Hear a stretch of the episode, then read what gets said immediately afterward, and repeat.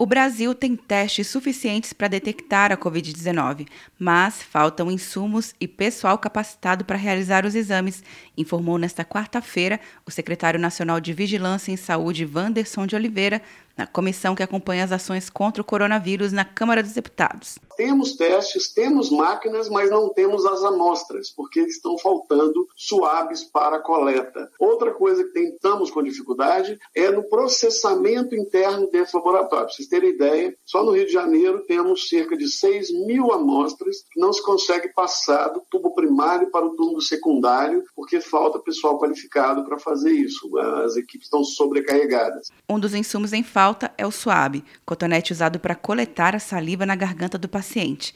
A expectativa é que o país tenha até o final de maio 16 milhões e meio de testes para Covid-19 distribuídos em todo o país. A representante do Instituto de Ciências Biomédicas da USP, Universidade de São Paulo, Natália Pasternak, afirmou que não existem evidências científicas para nenhum medicamento contra a Covid-19. E, infelizmente, para a hidroxicloroquina, nós já temos evidências suficientes de que ela não funciona em nenhuma fase da doença, ela foi testada em células, em animais, isso foi testado em combinação ou não com azitromicina, não fez a menor diferença. O governo incluiu a cloroquina nesta quarta feira em tratamento de casos leves de Covid-19.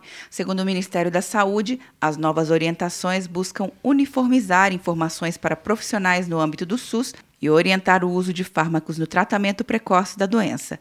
Quer um ano sem mensalidade para passar direto em pedágios e estacionamentos? Peça a Veloy agora e dê tchau para as filas. Você ativa a tag, adiciona veículos, controla tudo pelo aplicativo e não paga mensalidade por um ano. É por tempo limitado. Não perca. Veloy. Piscou, passou. De Brasília, Luciana Castro.